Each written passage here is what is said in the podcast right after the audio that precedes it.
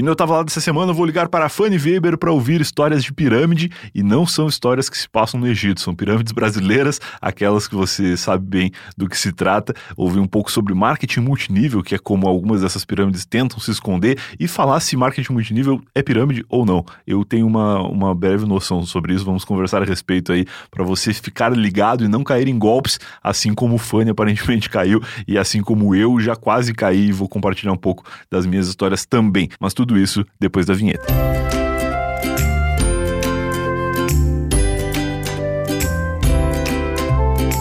Agora no Sparkle, além do ETL Help, que é esse formato spin-off do Eu Tava Lá que vocês já conhecem, e ouvem toda quarta-feira, né? Toda quarta-feira lá no Sparkle tem o ETL Help. Chegou também o conteúdo exclusivo dos assinantes do Eu Tava Lá. Esse conteúdo fica em uma comunidade secreta que você entra automaticamente assim que você completa a sua assinatura e tem 30 dias grátis. Você pode assinar agora e pelos próximos 30 dias você não paga absolutamente nada. Se você quiser cancelar antes do trigésimo dia, você não vai pagar nada. Pode acessar lá a nossa comunidade secreta, conhecer tudo que o conteúdo exclusivo dos assinantes tem a oferecer. E para mais informações, acesse eutava.lá barra assine, você ajuda esse podcast a se manter no ar e garante acesso a ainda mais conteúdo. E por falar em ajudar, chegou o PicPay Card, que é exatamente isso que você pensou: um cartão do PicPay para ajudar você a pagar tudo que você já paga com o PicPay, mas agora até mesmo sem o celular. Eu já tenho meu PicPay Card há algum tempo e é uma solução excelente para poder pagar com o PicPay até naqueles lugares que até hoje não acordaram para receber pagamento diretamente pelo app.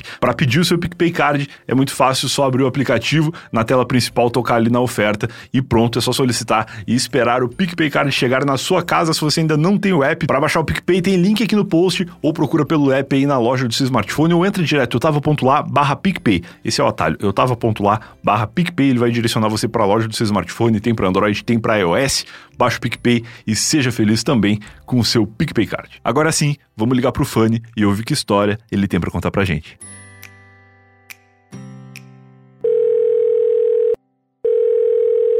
Fale. Dali Fanner, boa tarde. Como é que tamo, guri? Tamo bem. Eu fui falar Dali Fanny, boa tarde, eu falei Fanner. Eu me senti meio que um idoso que não consegue falar o nome das pessoas.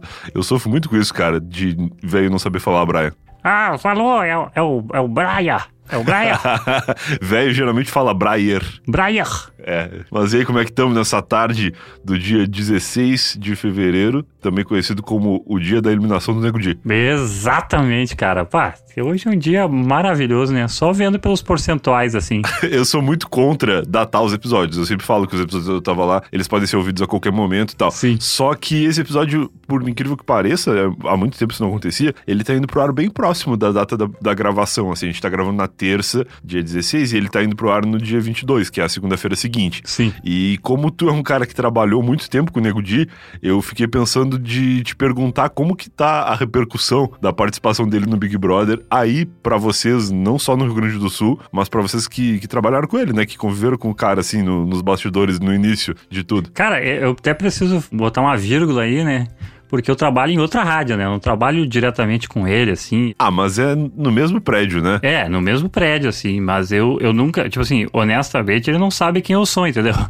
Ah, tá, entendi. Sacou a ideia? Honestamente, ele não faz ideia de quem eu seja, assim, sabe? Se ele souber Tá. quem eu sou, meu Deus, coitado do cara, né? Mas a repercussão tá uma merda, né? Tá louco, né? Tipo assim, a repercussão, por causa que, assim, ó, o, o, honestamente, eu, eu não acompanho a carreira do Nego Di, porque enquanto ele tava nos programas da, da Atlântida, eu tava trabalhando na outra rádio, né? E era bem nos horários que, que ele tinha que fazer, fazer o pretinho básico. Então, eu meio que não acompanhei, assim. Pra quem não faz ideia, assim, do que a gente tá falando, é, o prédio é de quem? O prédio da, é do grupo RBS, né? Da Zero, chamam de prédio complexo da Zero Hora, eu acho que é o nome do prédio. Entendi. E daí nesse prédio tem a Zero Hora, o jornal aqui do, de Porto Alegre, né? E do Rio Grande do Sul e lá, do sul do país, eu acho. Tá. A Rádio Gaúcha, a- as rádios de entretenimento, como a gente chama, né? 92, não sei o que, não sei o que, não sei o que. A Aham. Rádio Gaúcha, onde eu trabalho, eu sou sonoplasta na Rádio Gaúcha. E o Nego Di trabalha na Rede Atlântida, né? Que daí na, na Atlântida, que é tipo, é no mesmo andar, só que é do outro lado do prédio, né? Certo, certo. É pouca coisa, mas é bastante coisa, assim, nesse sentido, porque a gente não tinha o contato de dia a dia, né? Eu vi o cara duas vezes, assim. Não, claro, é perto, mas não tem por que um ficar indo pro outro outro lado se não trabalha lá. Exatamente, exatamente. Então, meio que, meio que, pelo que eu sei, assim, ele só fazia o pretinho, né? Então ele só ia direto pro pretinho. Mas assim, né? Uh, honestamente, contra ele como pessoa física, não tenho nada contra ele, assim. Eu, eu não só não. O, eu não gosto muito do humor dele, assim, porque Sim. eu acho ele bem repetitivo, assim. Eu acho que é sempre a mesma piada, sabe? Eu acho que... Ele é um cara que eu acho que seria muito bem aceito se ele tivesse feito esse tipo de humor nos anos 80. É, eu acho que sim. Eu acho que ele é um cara que seria melhor aceito se fosse um humor nos anos 80, assim. E eu acho, assim, que, meu, eu acho que honestamente, assim, por mais que a gente queira fingir que não, assim, ele tem um pouco de zorra total no humor dele que não me agrada, assim. Claro. Entendeu? Bordão, né? Isso, que é sempre a mesma coisa, batendo, batendo, batendo. Tipo assim, pô, né? Eu não sou humorista, né? Eu, eu, eu sou apenas um apreciador de comédia. Né? Então, tipo, não posso avaliar muito bem isso, mas enfim. Mas eu só acho que ele não. Que daí, tipo, acaba funcionando. Uh, no caso dele, funcionou muito bem no Rio Grande do Sul, por causa que, como ele tá numa rádio de muita expressão, tava na rádio de muita expressão, virou, tipo, uma grande piada interna de um grupo de amigos que é gigantesco, porque o rádio claro. tem essa magia, né? Claro, assim como o podcast, é. Exatamente. E daí, quando tu sai, ainda mais que tava todo dia na, na casa das pessoas que ouviam o programa, duas vezes por dia, né? Claro, claro. E daí, quando tu sai desse teu dessa tua bolha de amigos e tenta fazer piadas, as mesmas piadas fora, assim, a gente que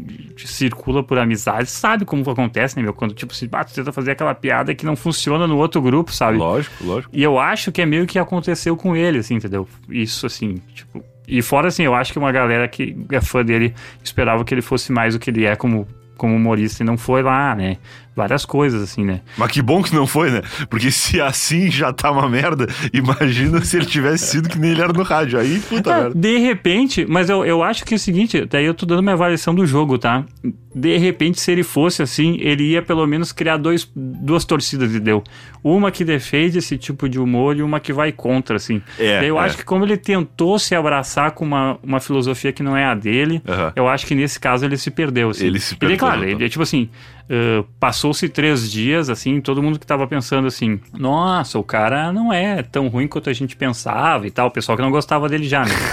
ah, não é tão ruim quanto eu pensava. E o pessoal que gostava dele tá pensando assim: ah, mas ele não tá tão engraçado assim. Daí quando ele começa essa a zoar o menino, e daí, meu, pô, ninguém per... nesse perdeu. tipo de programa ninguém perdoa a trairagem, até porque o humor dele é muito contra a trairagem Exato. e tal. Então tem um negócio dele, ninguém perdoa a trairagem, daí o cara foi traíra com o moleque, deu, ficou naquela bagulho lá com o gabinete do ódio, como ficou conhecido, né? Os nomes são maravilhosos. Muito. E daí, e daí fudeu, daí já era, né? Daí não, já era total. E, cara, é um negócio porque eu vi ele falando lá dentro da casa que a ideia dele era ser um humorista nacional. Era vir morar aqui em São Paulo ou uhum. vir de vez em quando para São Paulo fazer show e tal. Só que ele ainda não sabe, e talvez no momento que esse podcast está indo ao ar, ele já vai estar tá liberado, né? E pode, pode ficar sabendo. Mas ele tá sendo odiadíssimo pelos, pelos humoristas daqui. Então, meio que ele fechou até essa porta, assim. Porque ele é um. Ele é. sendo um cara de humor controverso, que faz piada assim filtro, que não pede desculpa por ofender as pessoas e tal, ele no mínimo podia ganhar o respeito dos caras grandes que também fazem isso, o né? O problema é que ele, ele tá sendo odiado pelos humoristas que apoiam humoristas, né, na, na cena de São Paulo, assim, né? Uhum. Daí isso é muito, isso é muito temerário, vou usar essa expressão, né? Isso é muito ruim, sim. É, ou seja, resumindo, ele conseguiu desagradar todo mundo. Ele tentou fazer a cachorro-grandização dele, assim, né? Que é quando o cachorro grande vai para São Paulo, assim, sabe? Uhum. Só que, meu, tipo, ele não tava tocando lá, entendeu? Sabe? Tipo, a cachorro grande tá tocando no Brasil inteiro já, já tá fazendo show. E daí, ah, vamos me mudar pra São Paulo. Ele tentou pegar esse atalho, até porque ele não tá tendo show, não tá tendo evento, né? É. Então tentou pegar esse atalho que é chamado Big Brother. É um bom atalho? É um bom atalho. Só que o problema é que essa edição, eu acho que foi muito atípica. Eu não sou um grande uh, espectador de Big Brother, né? Eu vi, eu acho que o primeiro e o segundo com meia atenção, vi o décimo, que é o que o Dourado ganha com bastante atenção. Claro. E o do ano passado eu peguei mais pro final, assim, e esse ano eu peguei completo, assim, eu decidi me, me doar, assim. Entendi. E o o, Dourado não ganharia mais Big Brother nenhum, né? Não, não ganharia. É, eu talvez ganhe, assim, tá ligado? Eu acho que até ganharia. Cara, assim, ele, tinha, ele tinha umas falas muito pesadas pro mundo ele de hoje. tinha, meu, mas eu acho que num, nesse programa, por exemplo, desse ano, eu acho que ele poderia se dar bem por causa que ele teria os inimigos certos. Ah, isso talvez. Isso no, isso no jogo é muito importante, entendeu? É, porque ele era aquele cara que era escroto, com todo mundo, mas ele tentava ser autêntico, né, na, na crença dele. Então, mesmo que para ser autêntico ele tivesse que ser homofóbico, por exemplo, porque ele era homofóbico na vida real, ele não escondia isso lá. É, e isso, esses são os problemas que daí seriam os deal breakers, assim, né? As É. coisas que se ele fizesse no programa, hoje em dia não passa, ninguém mais passaria pano, assim, e tal. Uhum, Mas o- ninguém das pessoas que votam, porque, claro, tem muito desse negócio, né?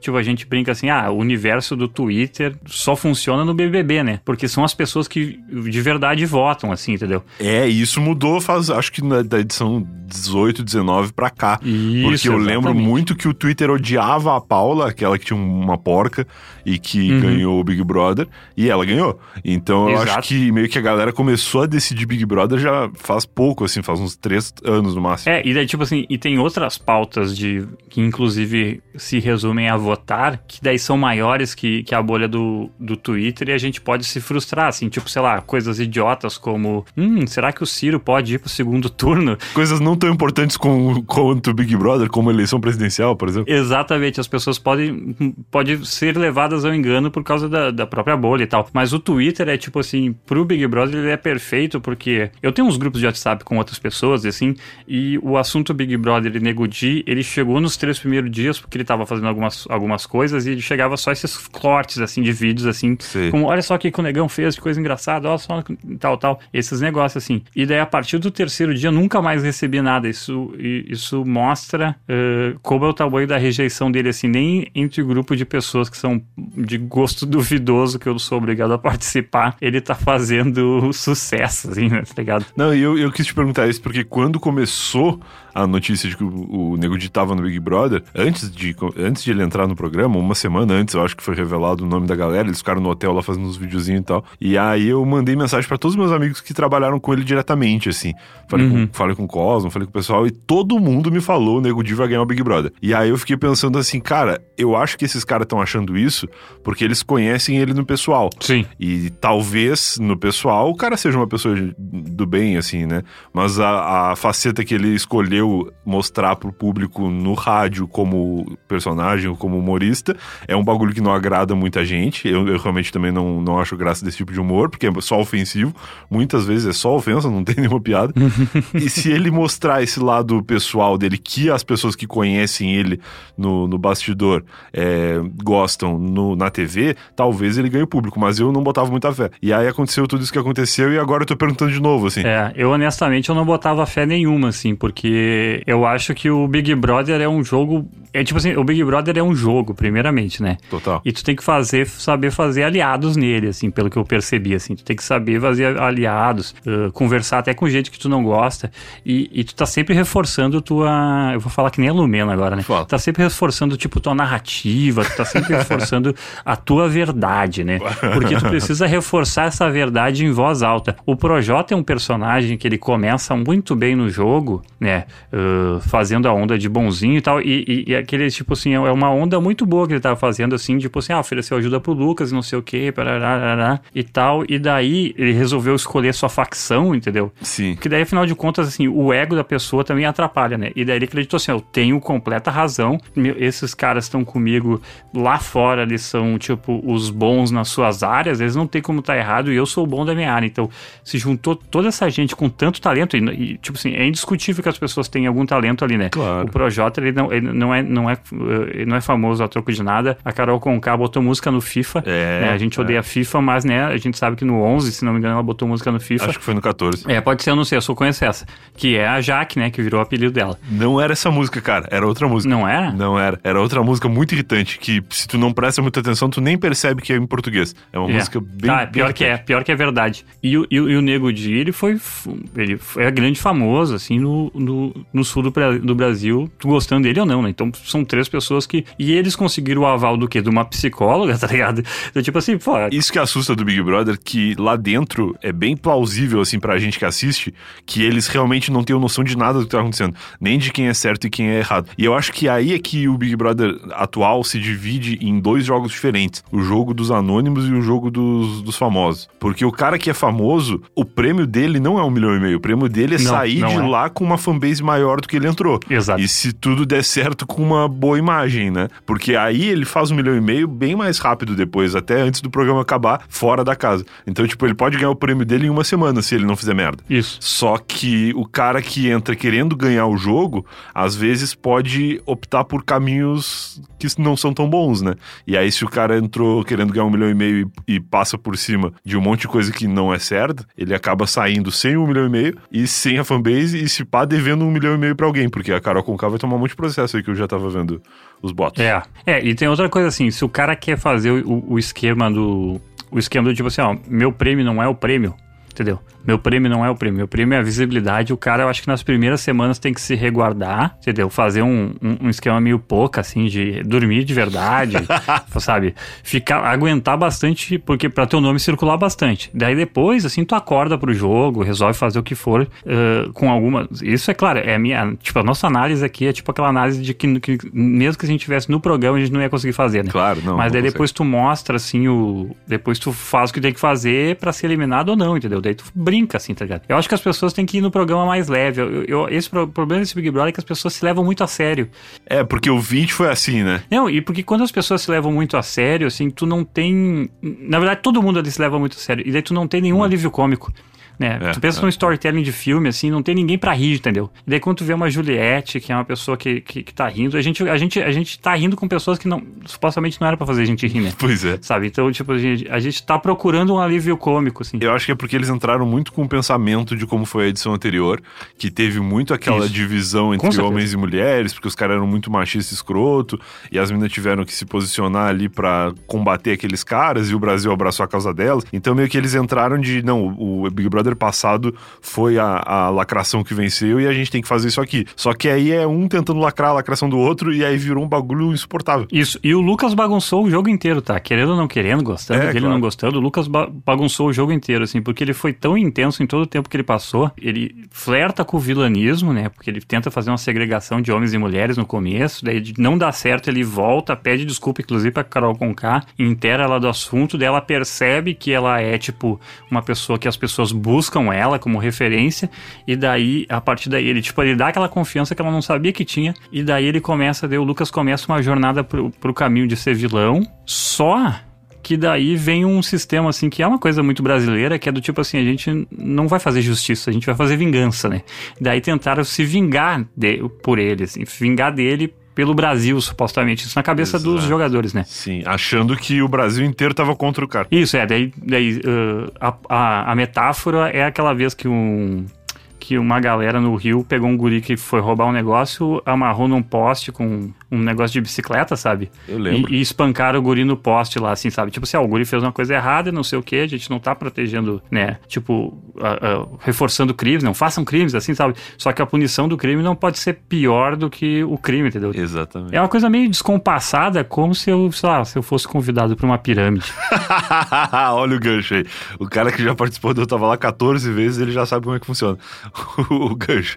Mas, cara, então, é isso, assim, antes de te ligar, eu falei que eu queria falar um pouquinho de Big Brother, porque eu tô coletando essas opiniões, eu sou um especialista em Big Brother, já falei isso muitas vezes. Inclusive, tenho grande vontade de participar, já me inscrevi algumas vezes, o Boninho sempre cagou pra mim. Quem sabe eu ficando famoso aí um dia, eu posso conseguir entrar por outros meios. É verdade. É. Mas, na verdade, não é ficando famoso, né, Brian? Tu já é famoso, né? A gente tem que primeiro reforçar esse teu ego. Não, é porque no- na edição lá do 20, que começou a chamar influencer, até podia ser, que era qualquer um que tinha um, um troço lá na internet e topasse participar. Mas aí chegou... É, mas a Camila De Lucas, né? A Camila De Lucas... Ah, mas me- ela é grande, eu tipo, acho, não é? Eu não sei, eu não... eu Ela, não ela é grande, ela assim, mas ela é grande no nicho, né? Tipo assim, Tá, entendi. sabe? É que agora tá lá o filho do Fábio Júnior, né, cara? É que assim, no nicho de podcast tu seria, sei lá, tu, tu não é, obviamente, a pessoa mais grande, mas a Camila De Lucas também não é mais grande, assim, sabe? Tipo, então tu não é, o, sei lá, pensar um nome de podcast grande, tu não é a Zagal, entendeu? Mas, Tá. enfim, Entendi. tu é grande. Em nenhum sentido. Seria- Certo, certo, certo. Faz, faz sentido na, na minha cabeça. Então, tomara que o Boninho pense da mesma forma que tu, porque aí eu tenho bastante podcast pra deixar adiantado aqui pras pessoas e, e vou poder fazer um podcast ao vivo na casa. Isso, com, as pessoas, tu vai poder fazer um podcast no, no convencionário, assim, né? Maravilhoso. Cara, então assim, a tua história hoje ela foi motivada por uma parada que tu estava falando no Twitter, que é uma coisa que tem acontecido muito aqui no Eu Tava Lá e me deixa sempre muito feliz, que é o seguinte, tu tá falando, alguém tá falando algum assunto no Twitter sobre, sei lá, uma, uma história que viveu e começou a contar Uhum. no Twitter. E aí, no meio da thread da pessoa, chega alguém e fala assim: Tu tem que contar isso aí onde eu tava lá. E aí a pessoa meio que abandona a thread e vem conversar comigo pra me contar essa história. e eu acho maravilhoso. É, eu acho isso muito bom mesmo, cara. As pessoas gostam dessa história, de, de- história, principalmente. Claro. E, e eu acho que escrever às vezes se perde coisas, assim. Claro. E eu sou um grande fã de threads no Twitter, né? Mas enfim. Sim, mas e aí tava mais ou menos uma parada assim que na real tu não começou a contar, mas tu falou, ah, um dia que contar a história com mais detalhes e tal. E aí tu mesmo marcou dessa vez. E aí eu falei, porra, vamos gravar. E isso era tipo, hoje já, né, porque já tinha passado a meia-noite, eu tava na sala vendo um troço no Netflix ali, e eu falei, puta, eu fiquei tão empolgado que eu, que eu por mim gravava naquela hora, assim. E aí eu falei pra ti, não, vamos marcar de tarde, vamos gravar e tal. E aí a gente tá aqui agora pra falar então sobre marketing multinível, é isso? É, pirâmide, né? A boa e velha pirâmide, assim, aquele negócio maravilhoso que sempre brota alguém na tua casa, no teu, Aham. teu telefone, nos teus contatos, te oferecendo uma ideia muito boa de ganhar dinheiro do nada, entendeu? Sem matar ninguém, né? O que já começa a ficar meio estranho. eu falei marketing multinível porque eu sei que é como esses caras chamam, né? A galera que, Eufemismo, é. que tá querendo te passar uma pirâmide, mas não vai te contar que é uma pirâmide, eles chegam e falam: não, não é pirâmide, é marketing multinível. Que é basicamente uma pirâmide de uma forma. E é que existe, né? O marketing multinível que não é criminoso, eu acho. Não sei, é, não sei dizer. Eu acho que existe. Tipo assim, é que daí tu, é que daí tu não, a gente não sabe, é uma linha muito, é uma linha cinza assim, tão grande assim, entendeu? Que daí fica meio difícil assim. Eu já. Eu vou contar um pouco da minha história de marketing multinível daqui a pouco, mas eu já tive que pesquisar a fundo pra negar uma vez sem ofender a pessoa. Porque geralmente a pessoa que chega te oferecer uma pirâmide, ela é uma pessoa próxima, não é um cara que tu não conhece, que tipo, que te para na rua. Até deve acontecer, mas a chance de esse cara te pegar é menor, porque tu não tem confiança nenhuma nele. Agora, o cara que pega realmente é o parente próximo ou o amigo que tu olha e pensa, ah, esse cara não vai querer me ferrar. E aí o cara te coloca num negócio que aí fica a, a dúvida se é por maldade ou por ignorância. Eu discordo de ti, tá? Eu acho que ela funciona assim, ó. uh, o- se fosse, por exemplo, assim, um amigo teu próximo, tu tem total liberdade de mandar ele tomar no cu, entendeu? Tem, mas é que eu acho que tu não manda porque tu acredita no cara. O problema é que não é o amigo. Não, mas não é. O problema é que não é o amigo próximo que vem. É um conhecido teu que tu desconhece uh, o suficiente pra tu tentar ser educado e não tentar, tipo assim, meu, não sei até onde eu posso ir com essa pessoa. Tá, Mas tu conhece o suficiente pra não querer ofender ela, entendeu? tá. Tu fica meio que pisando em ovos, assim, porque tu não. Tipo assim, ah, eu não sou amigo dele o suficiente pra mandar ele tomar no cu. Certo. Mas eu também não sou uh, desconhecido o suficiente para eu, poder mandar tomar ele no cu. Então ele fica nessa zona que tu não pode mandar ele tomar no cu, porque um dia talvez tu possa precisar dessa pessoa, ou essa pessoa trabalha contigo em algum lugar, ou trabalhou contigo em algum lugar, ou essa pessoa é influente uh, na tua família, ela tem um, um, um laço familiar contigo de alguma forma, né? Aham, aham. E daí eu vou contar uh, mais ou menos a minha história, porque daí a gente, ou, ou talvez o ouvinte consiga entender. Perfeito. Só pra te, te deixar tranquilo, pode falar o nome de tudo aí que a gente censura na edição. Porque eu sei que muitas dessas empresas aí processam geral por conta de não quererem ter sua imagem, sua boa imagem ainda, né? Porque tem umas ativas aí é, afetadas. Então fala à vontade e depois a gente dá aquele, aquele trato. Mas caso, caso alguma empresa queira me processar, meu nome é Nego Dilson. Então tá. Meu nome é Nego Gilson, isso aí. Tá, mas assim, ó, essa história ela é de 2014, tá? Ela é de 2014, Ah, assim. tranquilo. E daí, tipo, é uma história de bastante tempo, assim. E daí o que acontece? Eu fui padrinho de casamento da minha prima. Tá. E eu não sou muito de visitar parente e tal, né? Eu, eu, eu nunca vi ele, tipo, sei lá, mais que duas vezes ãh, depois desse casamento, assim. Eu não sou uma pessoa que, que visita parente, não sou uma pessoa que consegue manter contato com parente. Eu sou uma pessoa bem livre nesse sentido, assim. Entendi. Uh, eu não tenho vontade de reforçar e tal. Mas aí um dia ele me liga, né? Uh, eu não fazia uns dois anos que eu não vi ele, me ligou, tipo, naquela correria típica do trabalho da sexta-feira, do cara que quer se livrar pro final de semana, no meu caso eu. Aham. E me convidando assim, ah, vem, vem almoçar aqui no sábado, não sei o que e tal. E daí eu aceitei porque, meu, tipo assim, ah. O cara quer me ligar, o cara quer me ver e tal. Porque eles tinham acabado de se mudar e você, ah, eles querem mostrar a casa, né? Estão fazendo isso para as pessoas e, Claro. e tal. E eu meio que aceitei, tipo assim, ah, vou me livrar dessa ligação, quanto mais rápido eu aceitar, melhor. Só que o incrível é que eu só percebi que poderia ser uma merda logo depois que eu desliguei o telefone, assim. Ah. Que poderia ser até um. Eu, daí eu imaginei mesmo assim, ah, pô, acho que, putz, deve ser a porcaria de uma pirâmide. E eu me lembro que eu tuitei sobre e as pessoas começaram a, tipo assim, isso 2014 eu já tinha uma quantidade interessante de seguidores e as pessoas começaram a chutar coisas assim, né? Tipo, ah, é não sei o que, é não sei o que, eu nem lembro das empresas e tal. E essa empresa que eu fui que o cara foi me convidou, nem tava nessa lista assim. Eu sei que eu acordei sábado, e fui lá, né? Porque uh, eu pensei assim, pô, tá, tudo bem, o cara vai me apresentar uma pirâmide, mas eu vou comer um rango tri, tá O cara me convidou para almoçar e eu sou o cara que morava sozinho na época. E eu pensei assim, ah, meu, que mal tem comer, né? Daí eu cheguei lá, né? Eu cheguei lá assim e começou a ficar estranho porque eu, minha prima não tava em casa. E daí eu meio que senti um medo, assim, do tipo, puta merda, o que que esse cara quer? Porque geralmente as pessoas ou querem dinheiro emprestado, ou querem, tipo, oferecer um trabalho e tal, alguma coisa que eu não queira fazer, ou, né, pirâmides. E daí eu sei que o cara me mostra a casa, assim, tipo, não, porque não sei o quê, daí tinha um pátio nos fundos, não, aqui, né, pô, uma área com uma churrasqueira, dá pra fazer vários churrascos bacanas. E eu penso, pô, legal, né? Mas não tem carne na churrasqueira, então não vai ser churrasco. e o tipo de parada que eu nunca me preocupo muito, assim, a pessoa, ah, vem aqui almoçar e tal, e ver um negócio. E eu meio que, tipo assim, ah, não perguntei o que ia ser de almoço nem nada, porque, né, pô, o cara tá me convidando, não vou ficar aí é. escolhendo, né? Eu sei que eu dei uma banda, vi a casa dele, assim, e daí quando vê, eu sento no sofá e na frente de uma TV, e ele põe um pendrive na TV, e aí começa o PowerPoint. Putz. Cara, e eu já falei com várias pessoas que, que todas sobreviveram a esse negócio de pirâmide e eu achei engraçado que normalmente é sempre evento com mais de uma pessoa e tal, né? E nesse caso era só eu e o cara, né? Tá. E daí era um, entre aspas, empreendimento da eu não sei se tu sabe o que, que é, eu mas é sei. basicamente um lance que envolve açaí energético. Honestamente, eu nem sei se existe mais. Mas é um negócio que vende coisas baseadas em açaí, então energético, suco natural e também umas barras de cereais e tal. Uh, pelo que eu sei e pesquisei, né, é uma empresa gringa que atua, na, que atua na Amazônia, então eles tiram o açaí da Amazônia, isso tudo segundo o PowerPoint, tá? Uh, exportam açaí para as fábricas que ficam nos Estados Unidos e reimportam para o Brasil o produto já manufaturado. Entendi. Essa é a história que eles contam, né? Isso é o que eles contam. O que não faz muito sentido, porque por que uma empresa ia pegar o açaí do Brasil, que é um lugar que tem, né?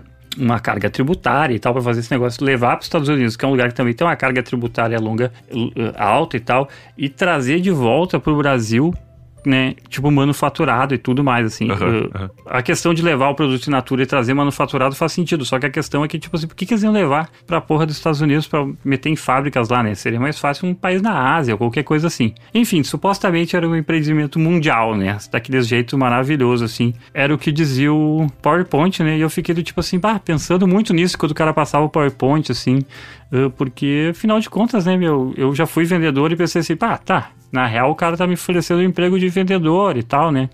E eu, putz, ah, pena real, meu, putz, eu não sou mais vendedor, eu não gosto de trabalhar com vendas, eu sempre achei um saco. Putz, que merda, né? Por que, que o cara tá aqui? Deu meio que. Deu, tá, né? Tipo assim, meio que deu aquela baixada de guarda assim, daí o cara apresentou os produtos lá, um suquinho, um, um um, os cereais, assim, o, o, energético e tudo com uma tabela de preço, assim. E daí tu tinha que comprar um kit inicial. Ai, meu Deus, aí que vem. E custava 3 mil reais com uma caixa de produtos, assim e tal. E daí eu achei muito estranho tu ter que investir dinheiro para vender produto, porque, né, não faz sentido. Se tu vai ser vendedor de uma empresa, tu vende e depois tu ganha comissão em cima, né? Exatamente. Tu não precisa comprar o produto para revender. É, tipo assim, Tipo assim, eu não sou muambeiro indo pro Paraguai, entendeu? Sabe? É, exatamente, exatamente. Daí tá, e daí eu, pô, tá, mas vamos pensar. Eu tava aqui meio que pensando assim, meio, eu, na real, meio de boa vontade, porque assim, pô, se eu conseguir provar pra esse cara que não vale a pena, de repente ele para de fazer essa merda né, e toca a vida dele, né, meu? Tipo, pô. Perfeito, perfeito. Daí, tipo, se afinal de contas, né, o marido da minha prima, não quero ver os dois fudidos, né? Daí eu fiz assim um cálculo meio rápido, assim, baseado no.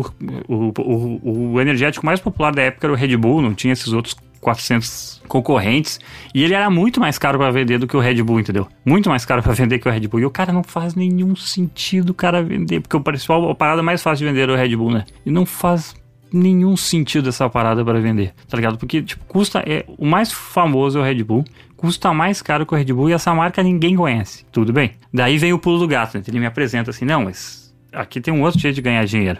E daí eu mostro um gráfico assim, deve, com os ganhos assim, né? E ele pergunta assim para mim: "Quanto tu se imagina ganhando por mês?" E daí eu olhei o gráfico, assim, o gráfico começava em 10 mil. Tá. E daí era 10, 15, 30, 50, 100, 300, 500 mil por mês, 1 milhão e vai. E vai infinito. E eu assim, caralho, meu, eu sou tipo a porra de um técnico de áudio de uma rádio no Rio Grande do Sul. Meu, na, de, de boa, assim, 5 mil pila por mês, eu tava mais que faceiro. Nessa época e hoje em dia mesmo, falando assim. Eu, caralho, meu, e o bagulho assim, daí eu, bah, não posso dizer pra ele que eu quero ganhar 10 mil, né? A última barrinha do negócio é 10 mil. Deu, pá, tá, vou dizer que é 15. Tá, 15 mil, assim, eu acho que ele vai ficar feliz. Não, acho que 15 mil por mês eu tô legal. E daí ele, né, putz, pensou assim, pá, isso meio que não vai dar certo. Ele pensou assim, tá, vamos dizer que tu queira ganhar 100 mil por mês. e daí eu, puta, né? Tipo assim, daí, com certeza o script dele não era pra gente que nem eu, né? Claro, porque tu não é, tu não, não tá te apresentando até aí como o perfil do cara que cai. Porque tu tá muito racional ali, analisando o concorrente principal e tal. E eu não tenho uma ambição retardada de ter uma Ferrari, entendeu? Eu não tenho uma ambição, sabe? Eu sei de onde vim, eu sei o máximo que eu posso atingir uh, sem. Mas, tipo assim, obviamente, meu, todo mundo. Assim, sei lá, eu tô chutando dados aqui, mas se tu pensar friamente, uh, quantos por cento são os mais ricos do Brasil, tá? Tá. Quantas Ferraris tem na rua? Certamente a maioria desses carros que tem na rua não são de gente que ganhou seu dinheiro honestamente, entendeu? Tá. Entendeu? Então se a gente mata a gente para ganhar dinheiro, se a gente trapaceia a gente para ganhar dinheiro, porque é o seguinte, meu, não tem como, entendeu? Tipo assim, tipo, as contas não fecham na escala nacional, nem falando na global, né? Nacional, assim, entendeu? Sabe, ninguém consegue ganhar limpamente, honestamente, tanto dinheiro assim sem estar tá passando a perna em alguém, entendeu? Tá. Que não faz sentido na cadeia alimentar do do país, nem com investimento, nem com nada, né? Tu tem que ter muito dinheiro para ganhar muito dinheiro, é assim que funciona. Certo. E daí tá, né, meu? Daí o cara vem e me mostra as paradas, assim, daí o script dele. Uh, daí a parada começa a ficar muito mais piramidal, assim, porque daí tu tem assim, não, porque é o seguinte, daí tu pode ganhar, porque é isso que eles gostam de fazer, né? Tu pode ganhar o lucro em cima do lucro. O que, que é o Tá. lucro em cima do lucro? Assim, tu vai ter teus produtos ali, e daí tu chama o. Daí toda vez que eu vender um produto, no caso, quem ganharia, eu ganhei um percentual, e o meu. E o marido da minha prima ganharia um percentual em cima da minha venda. Certo, certo. Só que tu não é induzido a vender, tu é induzido a recrutar pessoas. Entendi. Porque daí tu ganha dinheiro recrutando pessoas. Mas calma aí, se continuar ouvindo a história do Fanny, momento Alura, pra você que não quer cair em golpe, que quer construir um futuro com um alicerce sólido, olha só palavras bacanas bonitas aqui, Pra você construir um futuro baseado em estudo, em conhecimento, em trabalho e não em facilidade, porque é a galera que quer coisa fácil que acaba caindo em golpe e em falcatrua desses caras aí, como a gente tá falando. Então, se você quer um alicerce legal para o seu futuro e para o seu currículo, alura.com.br barra promoção barra eu tava lá, vai dar pra você 100 reais de desconto para você escolher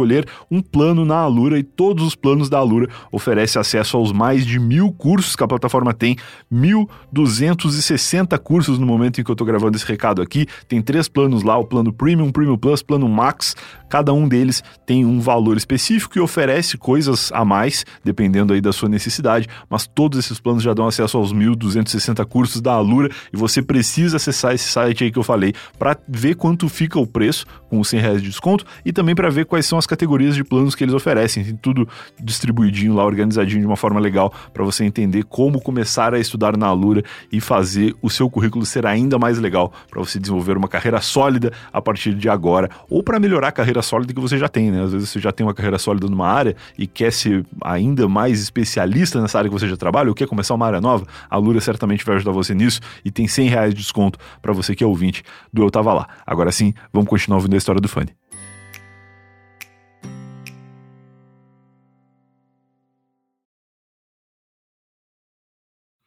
E tu ganha dinheiro pelas vendas que essas pessoas fazem e pelas pessoas que essas pessoas recrutam. Recrutam, exatamente. E daí, eh, obviamente, se tu pegar um esquema aritmético, um dia vai acabar pessoas do teu convívio e etc e tal, né? E inclusive, né, as pessoas que entendem melhor sabem que o cálculo é bem rápido, assim. Mas e outra coisa que é o seguinte, meu, tipo, o- se o produto se sustentasse, mas o produto não se sustenta, então tu não vai ganhar lucro na, na minha venda, o, meu, cunha- o marido da minha prima não vai ganhar dinheiro na minha venda porque eu não vou vender, não vou conseguir vender. Claro. Então já quebra uma cadeia aí. E- então, tipo, tudo é, tudo é ruim, entendeu? Tudo, todos os lances é ruim. Mas daí, né, o cara vai mostrando os negócios lá, né? E o cara, assim, honestamente, eu já não queria mais saber daquela merda. Eu tava de saco cheio. Dei foto de Cancún, membros Diamond, Platinum, Gold, não sei o quê. Que é tipo pra mostrar a vida boa que os caras estão tendo, os caras que estão na, na pirâmide, né? Pra tu dizer, pô, se esse cara aí conseguiu, eu consigo também. Porra, eu também. Carros de luxo, né? Tipo assim, e tudo umas fotos meio, tipo, muito nada a ver. Não, esse foi o evento, não sei aonde. Esse foi o evento, não sei o que, não sei aonde. Deu umas fotos assim que claramente era banco de dados, tá ligado? Sabe? E daí ele, daí ele me mandam assim: Não, porque eu tô pra subir pra Gold. E daí eu vou levar a tua prima pra Floripa. e daí, cara, assim, eu me lembro que meu estômago, assim, ele deu aquela roncada de agonia, sabe? E quando tu tá com muita fome, assim, tu já começa a. Meu Deus do céu, cara, eu tô ouvindo uma palestrinha de meia hora. O cara me ofereceu comida que não chegou ainda. Eu não sei quem é que vai fazer essa comida. Esse filho da puta vai cozinhar depois de me dar essa palestra? Ele vai, vai pegar, sei lá, um galeto de padaria? Porque afinal de contas a gente sabe, né, meu? Tipo assim, é, é rápido de fazer a parada. Será que a, a- a esposa dele vai chegar com uma comida de fora? Será que tem uma lasanha no forno e eu não tô cheirando? tipo, porque, meu, sei lá, tu começa a viajar, assim, e, meu, eu tava morrendo de fome vendo aquelas pessoas extremamente ricas, assim, e ele finalmente termina a porcaria da, do PowerPoint, abre uma latinha de energético, do energético, sei lá, Ah, e ele tinha lá o energético dele. Uhum. Me serve dois, serve dois copos, ficou com um copo pra ele, me serviu o resto do energético, e é do tamanho de um Red Bull normal, né? Ou seja, não dá o copo, um copo inteiro, eu acho que dá o Red Bull, ele divide dois e, e me dá uma barrinha de cereal. e cara, esse foi o almoço. Patrocinado pela tua futura empresa. Caralho, meu, eu tipo assim, eu, eu, meu, não existe um planeta que tu ofereça um almoço disfarçado de, de, sei lá, transação de negócios e tu não consiga nem oferecer a comida pro cara, entendeu? Tu dá... Pois é, leva o cara pra comer um troço decente. Se tu quer passar a perna nele, não, não tenta enganar o cara de barriga vazia. Isso é muito baixo, meu. Isso é muito baixo, meu. Daí eu fiquei, eu fiquei muito puto. Eu lembro que eu fiquei muito puto. Daí eu comi um negócio, assim, dei uma. Tipo assim, ah, bah, bah, tá, putz, olha a hora. Não, mas para aí, a, a pergunta que todo mundo tá se fazendo agora é a seguinte: o energético era bom, pelo menos? Cara, eu nem lembro, assim, mas não, eu, porque assim, ó, eu não, eu, não, eu não sou um grande consumidor de energético, tá? Tá, entendi. Eu, eu- porque eu, como, eu tomo pouco café, eu tomo pouco energético mesmo, e quando eu tomo, meu, dá uma batida feroz, assim, entendeu? Entendi. entendi. Se eu tomar um, um- se eu tomar café a partir das sete da noite, eu meio que já não durmo, assim, entendeu? Eu fico meio, eu fico meio até às três da manhã tranquilo, assim. Tá. Se eu tomo energético, meu, com café, meu, eu viro 24 horas, assim, loucurada, entendeu? Ah, eu queria ser assim, cara. Inclusive, teve o, o- tem o podcast dos carros, eu falo da, da minha reação com o energético, então, né, quem quiser ouvir o outro podcast que eu participei, tem um pouco de história com o energético lá, É verdade. que eu fiquei a full ligado. Cara, eu sei que, meu, eu fiquei putaço. O cara me ofereceu a parada, eu fiquei com fome, fiquei rindo, a gente no Twitter deu risada pra caralho, porque finalmente eu falei pra galera assim, não, foi isso que aconteceu e tal. Nenhuma possibilidade desse cara te seguir no Twitter? Nenhuma possibilidade dos caras me seguir no Twitter, mas nem na época, pelo menos, porque não era tão popular. Hoje em dia, honestamente, não me importa. Ah, eu fui na lancheria do parque, sentei no balcão da lancheria do parque, pedi o famoso bauru ao prato da lancheira com suco de laranja. Maravilhoso. Liguei para um amigo meu, falei assim: Ô meu, chega aí e tal. Isso era umas 3, 4 da tarde já. E daí eu fiquei falando para todo garçom e, velhinho que tava do meu lado, porque eu tenho que proteger os idosos, né? Certo. Então eu fiquei falando assim: "Ô, meu, aconteceu essa história aqui. Comecei a contar a história alto no balcão, assim, né? Porque eu gosto de contar a história Boa, alto boa, pra, boa. pra eu também não esquecer, né? Daí tu pensa assim: pô, tá, que desfecho meio mangolão, assim, né? Mas daí, dois anos depois, minha avó faz um aniversário, assim. Minha avó já tava com uma idade avançada, infelizmente hoje ela já faleceu. Aham. né? Mas o, dois anos depois, ou seja, 2016, ela faz, o- fizeram aniversário pra ela e eu encontro, obviamente, o marido da minha prima e minha prima. Sim. E surprise, surprise, ele nunca levou ela pra Floripa. Entendeu? Putz. Como membro Golden Diamond, sei lá o quê, né?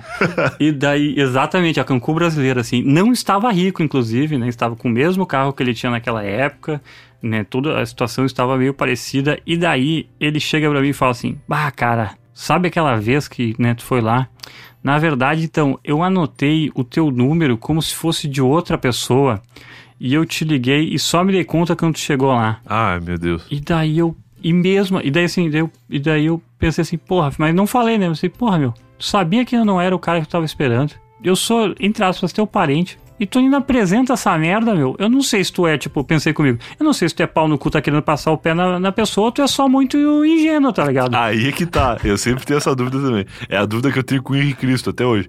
Eu não sei se ele realmente acredita naquela coisa, ou se ele tá, tipo, ah, já entrei tanto nessa história aqui que eu vou continuar agora. É, tipo assim, eu já tô, tipo assim, eu já tô tão investido nisso, porque daí eu acho que é uma coisa assim, eu acho que tem vários motivos, assim, mas eu acho que algumas pessoas ficam um negócio meio mão de pôquer, sabe? Tipo assim, ah, tu já perdeu muita grana e agora tu fica desesperado tentando recuperar, entendeu? E daí, Pois é. cada vez começa a aumentar a aposta, assim, tá ligado? Desesperado, porque tu vai perdendo mais e mais dinheiro. Cara, assim, mas é muito frustrante, porque, meu, mesmo eu não sendo a pessoa que ele queria ver, ele gastou o tempo dele, o tempo meu, eu gastei mais de gasolina pra ir no cu do mundo de Caixeirinha, que era onde é a casa dele. tipo assim, e ele vem ainda me pedir desculpa da pior maneira possível, me chamando de otário, entendeu? Nossa. Cara, eu gastei mais de gasolina que ele gastou de energético e cereal, bicho. Vai tomar no cu, entendeu? tu gastou mais de gasolina do que ele ganhou vendendo energético naquele mês. Isso, isso eu não tenho dúvida, né? Sabe, e dois anos depois ele veio me contar, meu, por que, que tu não fica quieto, meu? Fica frio, relaxa, bicho. Nossa senhora. Sabe? O Rio Grande do Sul é uma coisa retardada, né, meu? Tipo assim, tem muito esquema de pirâmide aqui e muita gente cai, meu. Então, isso aconteceu comigo. Eu já morava em São Paulo e era exatamente o mesmo membro da árvore genealógica. Era um marido da minha prima. A diferença é que, como eu sou de Rio Grande, que é uma cidade pequena, o marido da minha prima era um cara que, antes de conhecer minha prima, tinha trabalhado comigo numa empresa de tecnologia que eu trabalhei. Na verdade, eu trabalhava num provedor de internet e esse cara trabalhava numa empresa que era parceiro do provedor. Tipo, era como o provedor só cuidava da internet mesmo, esse cara ele tinha uma assistência técnica para quem a gente indicava clientes que tinham problema no computador. Então, tipo, o cara tá com problema no PC, a empresa que eu trabalho não resolve, mas aí eu posso indicar o fulano, que tem a empresa que vai na tua casa, vai arrumar teu computador se tiver qualquer defeito não relacionado com conexão. E aí eu tinha esse contato com esse cara, ele ligava lá pro suporte, eu falava com ele, ajudava ele com questões de conexão dos clientes de vez em quando e tal. E aí, ah, sei quem é o cara, converso com ele de vez em quando. Descobri um tempo depois que ele tava namorando com a minha prima, passou um tempo eles se casaram.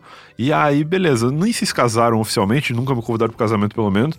Mas aí eu vim morar em São Paulo, aí eu vim morar em São Paulo e um dia do nada esse cara me chamou no Facebook. Ele já era meu amigo do Facebook da época do provedor, assim, não foi nem Sim. por ser parente que eu adicionei ele. Era um cara que, que me adicionou lá no Facebook, eu aceitei. Tu e teve aí... azar duplamente, né? Porque ele namorou tua prima e tu trabalhou com ele, assim. É, é, e aí, assim, o cara me chamou e é um cara que eu sempre soube, assim, que passou algumas dificuldades ali no, no empreendimento dele, né, de informática e tal. Até nessa época que ele me chamou, ele não tinha mais essa empresa, ele estava trabalhando em outro negócio. E eu só sabia, assim, de, de conversa de família, de minha mãe falando da, da história das Sim. primas e tal. E eu também não sou um cara de visitar muitos parentes, ainda mais aqui em São Paulo, já na época fazia uns quatro anos que eu tava aqui, eu só sabia de informações dos outros por conversa, assim. Não, não visitava ninguém há E bastante tu meio tempo. que perde o contato mesmo, né, cara? Assim, porque não é a pessoa. Meu, tipo assim, meu, tá, tua prima, assim, se tua prima tu nu- nunca teve uma relação próximo, tu não vai ter contato, assim, É, entendeu? tipo aqueles, aqueles primos que tu vê no Natal, assim, na casa da avó e de vez em quando no aniversário de alguém, mas não era alguém que eu ia na casa espontaneamente, nem, nem ela vinha na minha casa. E aí, assim, tudo certo, o cara me chamou pra conversar sobre um, um negócio de, de investimentos e eu pensei, ah, de repente o cara quer alguma dica, deve achar que eu, que eu entendo disso aqui, vou ouvir o que o cara tem pra me dizer, vou conversar com ele. E aí era uma empresa que, assim como essa tua, ela tinha um modelo de negócio muito questionável, assim, que era um negócio de, de venda de diamantes. Então tu comprava Caralho, uns diamantes. Quantas dele. pessoas tu conhece que vendem, que compram diamantes? Então, pois é, mas aí é que tá. Aí quando tu falava isso aí pra ele, ele dizia: Não, mas para aí, não é diamante de joia, é diamante pra uso industrial, ou seja, diamante pra fazer corte. Tipo, aquele diamante que a fábrica usa pra cortar algum material muito resistente que tem que utilizar um diamante. E aí, qual que era o lance? Ele vendia os- uns diamantes, lá, um kit de diamantes, custava tipo 5 mil reais. E aí eu compraria esse kit pra começar através dele a vender. Entendeu? Aí eu. É a mesma história do energético aí, do, da barriga de cereal. Eu vou te dar depois, a- depois que tu contar essa história, eu vou te dar a versão atualizada dela. Ah, por favor. Mas e aí o lance era exatamente isso que tu descreveu, não preciso ficar repetindo aqui porque é o mesmo modelo de negócio, só que com diamante ao invés de energético. E aí era uma parada um pouco mais cara, né? Porque apesar do teu energético ser caro também, o diamante ele é muito mais caro, né? Então ele me dava a letra de que eu conseguiria vender com facilidade, porque é uma coisa que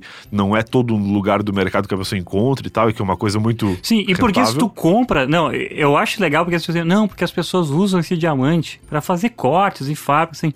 Daí tu pensa assim, meu, mas se o diamante é tão forte e corta tantas coisas, por que, que ele precisa de reposição? Não, e por que, que eu vou ter isso na minha casa? Porque, tipo, eu não, eu não tenho uma fábrica, eu não vou precisar cortar nada com esse diamante. Eu posso comprar ele, mas eu, eu compro, sei lá, uma porcentagem dele e ele vai estar numa empresa tal. Para quem não sabe, é só para ajudar o ouvinte que tá meio assim, mas por que, que tem que vender sempre alguma coisa? Meu, no Brasil é obrigado ter a venda de algum produto, porque senão configura direto com pirâmide e daí é legal. Então eles precisam ter a venda de um produto para poder, tipo assim, dar aquela luz ludibriada na lei. Entendeu? Exato, exato. E aí, na época, eu fiquei muito chateado, assim, porque eu não queria decepcionar o cara no sentido de dizer pra ele, cara, isso aí é uma pirâmide.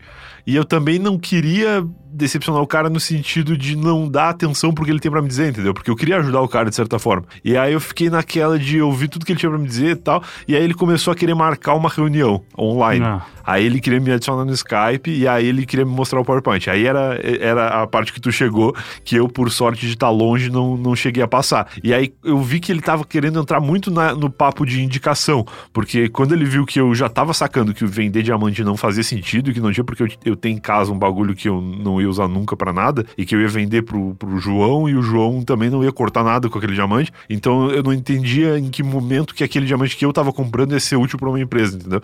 Para cortar qualquer coisa. E aí ele começou a dizer: "Não, mas dá para tu ganhar dinheiro se tu não quer vender, tu consegue ganhar dinheiro só indicando pessoas, porque aí conforme essas pessoas venderem, tu vai ganhar no, na venda delas uma porcentagem e tu também ganha uma parte da indicação que elas fizerem para outras pessoas. E aí eu vi a deixa de dizer, cara, isso é uma pirâmide. E aí eu falei para ele, Falei, cara, isso aí, é isso aí tem tudo a ver com pirâmide. Ele falou, não, mas é um marketing multinível. E aí que eu fui atrás, que eu falei no começo, de entender qual era a diferença do marketing multinível e da pirâmide, porque eu realmente acredito que existem empresas de marketing multinível que não são criminosas, que elas realmente são empresas que vendem algum produto e que têm esse modelo de indicação dos outros para terem mais vendedores e para motivar a pessoa a indicar um outro vendedor, ela dá uma porcentagem de alguma coisa que essa pessoa fizer para ti. Eu acho que na, no marketing multinível que não é pirâmide, tu só ganha sobre a venda da pessoa, tu não ganha sobre a indicação que a pessoa faz, entendeu? É. E aí a diferença que eu entendi mais ou menos na época é que quando é pirâmide, o lucro vem das indicações. E quando é marketing multinível, o lucro vem das vendas. Então, se alguém tá te indicando um troço mais focado na parte de indica um que tu ganha mais, é porque provavelmente é pirâmide. Se a pessoa tá te querendo te transformar em um vendedor, tipo mas vende produtos, né? tipo assim, mas vende produtos que são vendáveis, né? Aquela empresa que a pessoa leva uma revistinha na casa da, da tua mãe quando vai fazer a unha dela. Isso. E aí ela fica ali folhando e vendo os produtos de beleza, os produtos de, de sei lá, coisas estéticas ali, perfume e tal. E aí ela pode comprar alguma coisa, marca ali com a canetinha no, no papel. Não sei se existe ainda hoje em dia. Isso. Talvez tenha ido pro WhatsApp isso aí agora. Antigamente a, a, a mulher riscava ali, geralmente eram mulheres, né?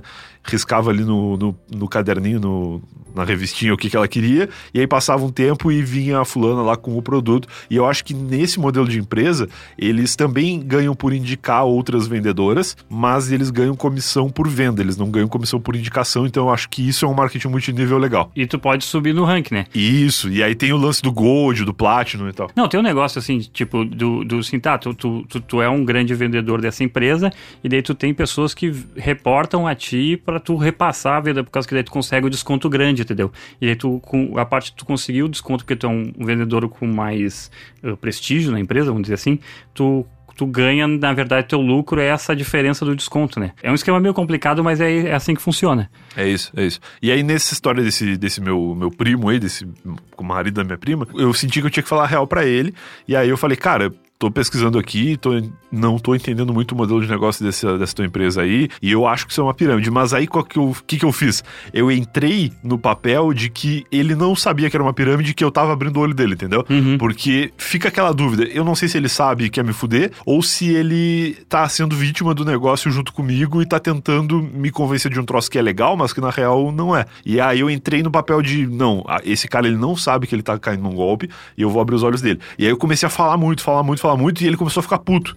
E aí, quando ele começou a ficar puto, eu passei a entender que, na real, eu acho que ele sempre soube. E ele tentou me fuder porque talvez já tava muito atolado lá em, em dívida ou sei lá, qualquer coisa assim. E afinal de contas, tem um parente que tá em São Paulo e não pode cobrar ele pessoalmente. É, fora isso, e também o lance de que eu acho que pra família fica parecendo que eu sou rico, assim. Uhum. Que é tipo, ah, o cara que saiu daqui e foi pro, pra uma metrópole e tal. Uhum. E aí ele ficou tentando me atochar essa, essa história aí, e eu escapando, escapando, escapando, e aí falei a real pra ele, e aí acabou a conversa com ele no WhatsApp, no, no Facebook, e eu na hora chamei todos os meus parentes mais próximos, assim. Chamei minha mãe, chamei minhas tias, chamei todo mundo que, que eu falava mais, assim, e falei, olha, o fulano tá tentando aplicar um golpe aí, fiquem de olho, porque se ele for conversar com vocês, talvez, né, elas não tivessem o, o tato que eu tive ali de sacar e pudessem acabar caindo no golpe.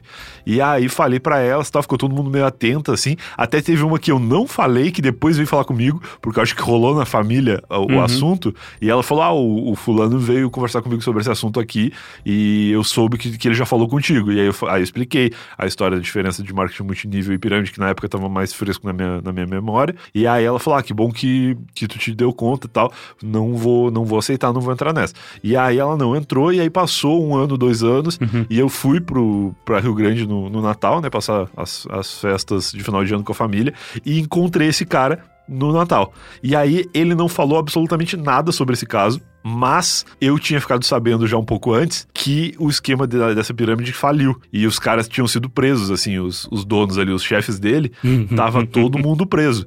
E, e tinha um que tava foragido no México, tinha umas paradas assim, umas histórias muito loucas da, de, cara, do que acontece com toda a pirâmide, né? Muito cabreira, não, mas história muito cabreira. É, depois de um tempo, por mais bem sucedida que ela seja, ela começa a ruir, né? Porque acontece isso que tu falou, as pessoas não têm mais pra quem indicar e a base da pirâmide tá tão grande que a galera lá de cima já ganhou toda a grana que tinha que ganhar e é a hora deles sumirem e deixar a galera que não vai lucrar nada no prejuízo. E aí esse cara nunca mais tocou no assunto e anos depois eu fiquei sabendo que outros caras que tinham trabalhado comigo lá nesse provedor tinham entrado na conversa dele. E os caras até, cara, isso eu só fui descobrir depois que a pirâmide tinha falido, assim. Tipo, foto no Facebook dos caras em Camaro, os caras numas praias muito foda. Só que, tipo, era Camaro alugado que os caras alugavam pra fazer parecer que o estilo de vida deles tinha mudado completamente e facilitar no convencimento dos outros, entendeu? De dizer, ah, olha só, eu tenho um Camaro agora tal. E aí, como é cidade pequena, os caras viam o, o cara na rua de Camaro e diziam, pô, realmente, o fulano lá melhorou de vida. Vi ele passar de Camaro na rua esses dias. E aí, passou um tempo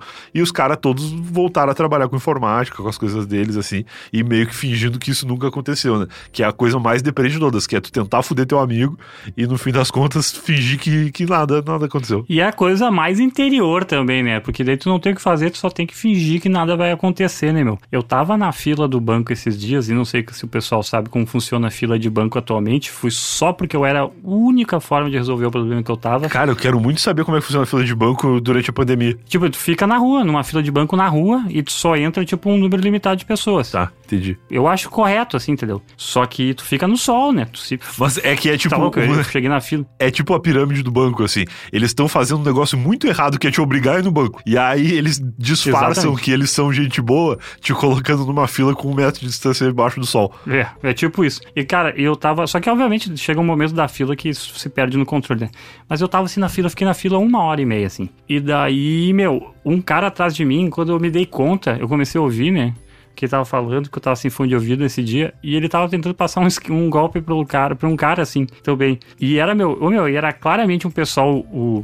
Eu vou usar o eufemismo de humilde. É um pessoal meio humilde, assim mesmo, assim. Claro, E o cara assim, claro. não, porque porque é o seguinte, tu vai ah, baixar o aplicativo, porque tu vai pagar um valor de 192 reais para mim nesse no boleto, e daí tu vai ter acesso ao curso para acessar o aplicativo tal e saber todas as manhas desse aplicativo, entendeu? O valor cheio é 500 reais, mas comigo é 192, é o cara Nossa. falando, né?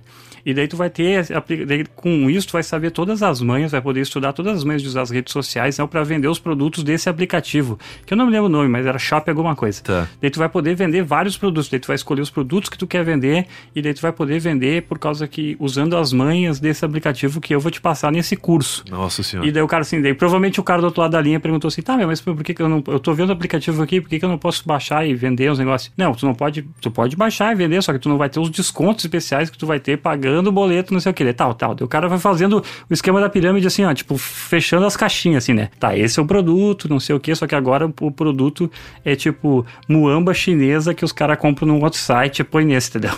Basicamente é isso. Cara, não, isso aí existe várias versões e o idoso, ele é um público-alvo desses É golpistas. o público-alvo disso. é o Porque ele é um disso. cara que tem tempo, né? O aposentado ali, a aposentada, ele é uma pessoa que tem tempo, geralmente tem uma poupancinha, um dinheirinho que conseguiu juntar ao longo da vida e que tá ali querendo ganhar alguma coisa extra, uma graninha ali que, que ele não tá, não é contra isso, né? Se aparecer alguma oportunidade, ele tá disposto a fazer. Daí, é o seguinte, meu, o, esse esquema do cara era basicamente ele vendia o curso e o, jeito de usar os negócios, e daí, claro que o pulo do grato era chamar novas pessoas pra vender, exatamente como ele tava fazendo, pra assim todo mundo ganhar, não sei o que, não sei o que. E tudo isso na fila do banco, meu.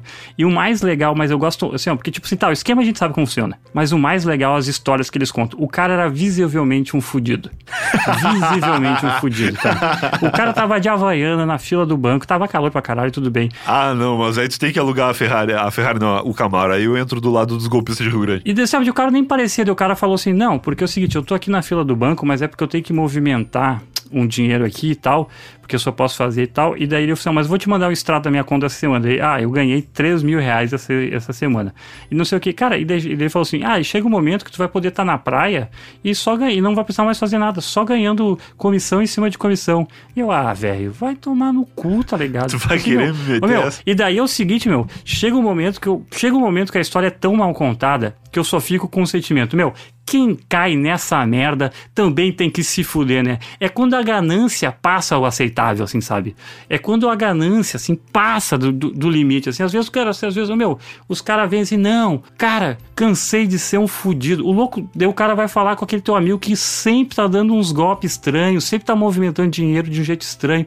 E daí tu vai na onda desse cara e vai se fuder igual esse cara. Ô, meu, sério, assim, chega o momento, entendeu? Tu tem que assumir o teu lado. O teu lado é de ser trouxa, outro lado de ser tro- o cara que vai fazer as outras pessoas de trouxa. Meu, e, é um- e chega um momento que, assim, que a, que a trouxice, ela é resumida em ganância. Né? Ex- existe, daí, assim, existe a ganância do cara que quer te fazer de trouxa, existe a ganância do cara que quer ser trouxa, entendeu? Exato. Porra, na espera de um milagre, ah, vai chegar São Francisco de Assis e te dar uma carteira cheia de dinheiro. Puta que pariu, né, Brian?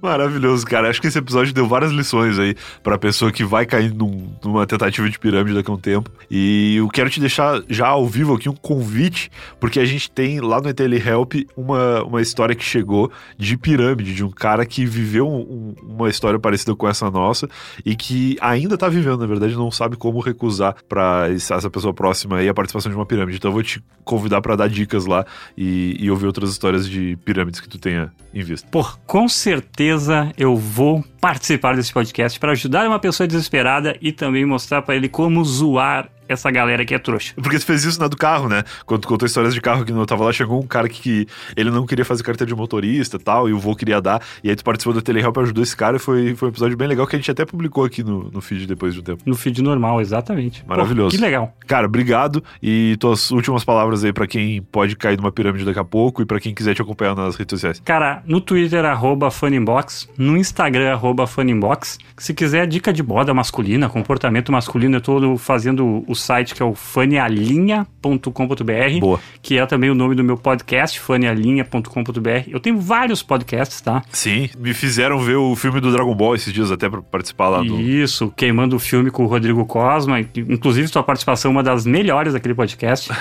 Mas eu tô dando foco também agora no Fanialinha, porque daqui a pouco vem a segunda temporada. Boa. Então é legal assim pra galera que quer ou aprender a se vestir melhor, ou pe- pelo menos descobrir que estilo de roupa quer usar, sem gastar muita grana e, né, melhorar como ser humano também, que é isso que a gente tenta fazer. Maravilha, cara, brigadão. Um abraço pra ti uma boa tarde, cuidado com os golpistas. Cuidado com os golpistas, todo mundo.